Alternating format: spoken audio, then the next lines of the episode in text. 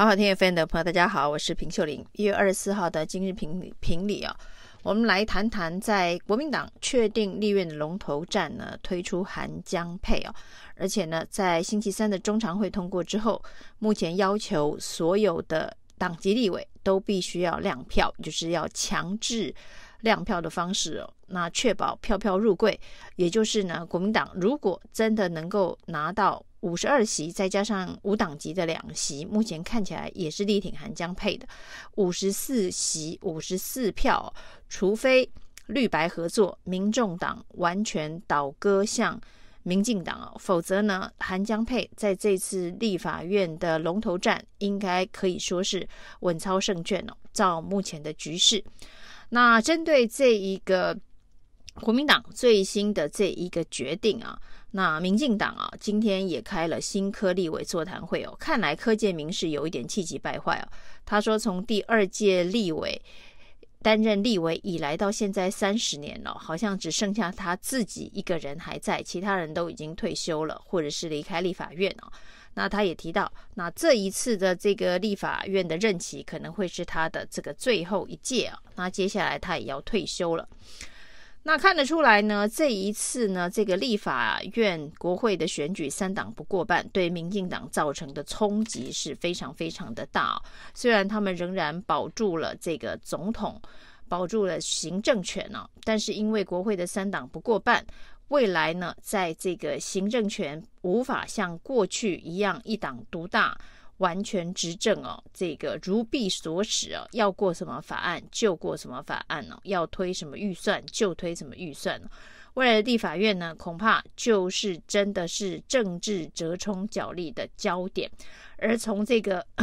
立院龙头的第一站，已经可以看得出来，这种风雨欲来山满楼的三党不过半的局势。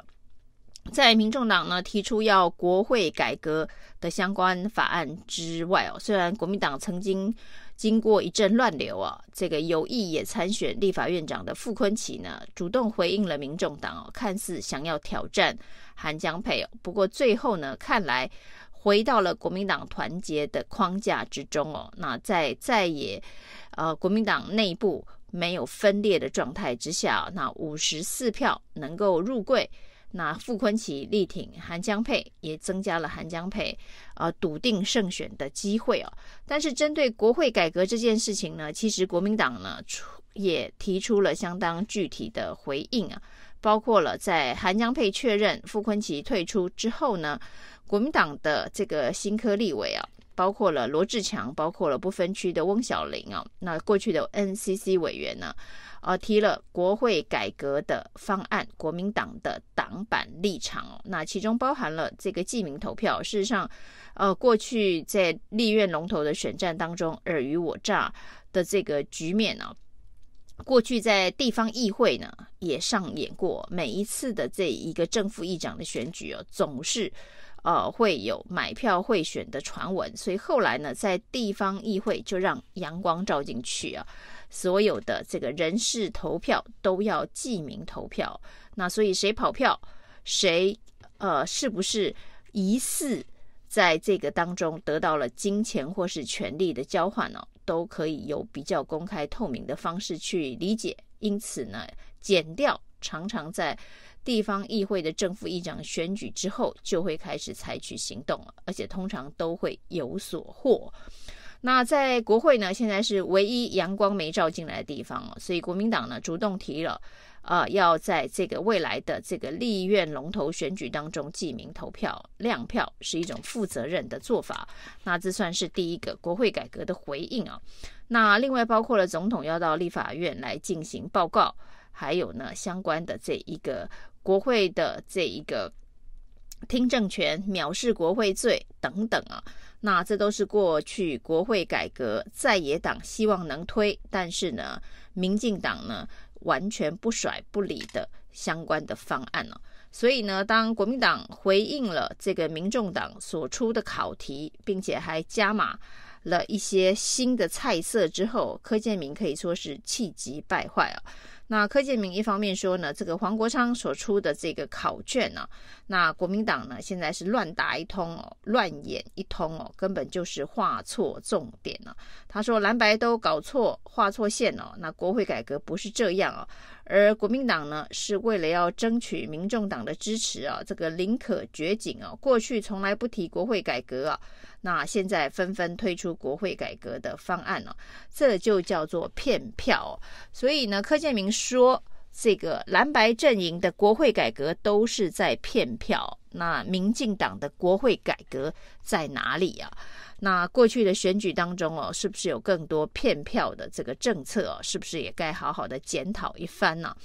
那柯建明会这么气急败坏哦，代表呢，在这一个立院龙头选战当中，他恐怕已经束手无策了。那在这个强制亮票的这个宣誓之下，这个民进党呢，或者是老柯哦，神通在广大啊，能够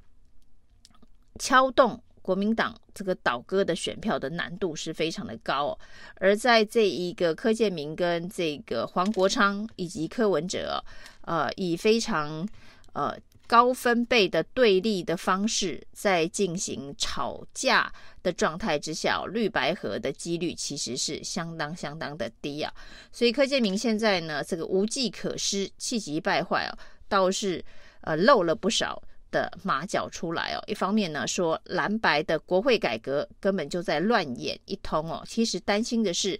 未来的立法院哦，老柯真的无法再呼风唤雨了。那过去呢，民进党完全执政哦，行政部门要推什么法案哦，要过什么预算，只要找上柯建铭哦，那反正民进党团的这一个。票数呢是占有绝对的优势哦，所以根本没有不能通过的法案或是预算哦。那内部的立委呢，如果有不同的意见呢，在柯建铭的巧手瞧一瞧之后啊，大家都能开开心心的啊去投票，全力支持党中央的政策哦。这投票部队一条龙的这个产业哦，那老柯玩的风风火火。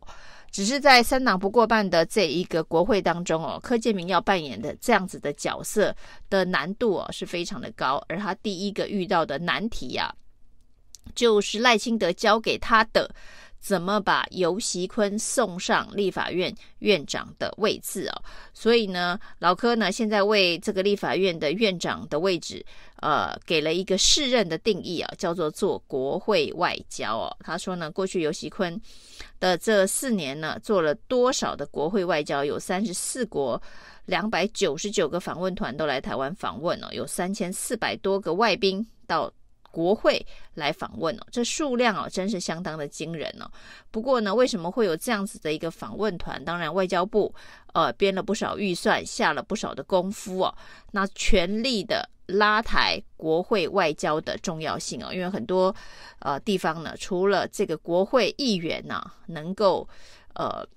叫得动之外啊，那行政部门呢，在台湾的国际处境之下，呃，要交流的难度是非常的高，所以可以看到访宾络绎不绝啊，国会外交的预算当然也是节节节的升高。那主要呢，就是要操作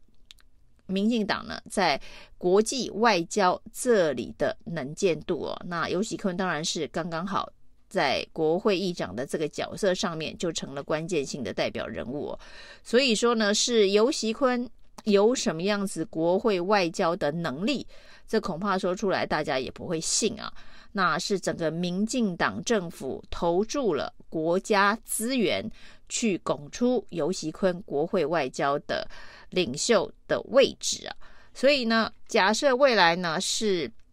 韩国瑜担任院长，民进党的政府如果愿意投注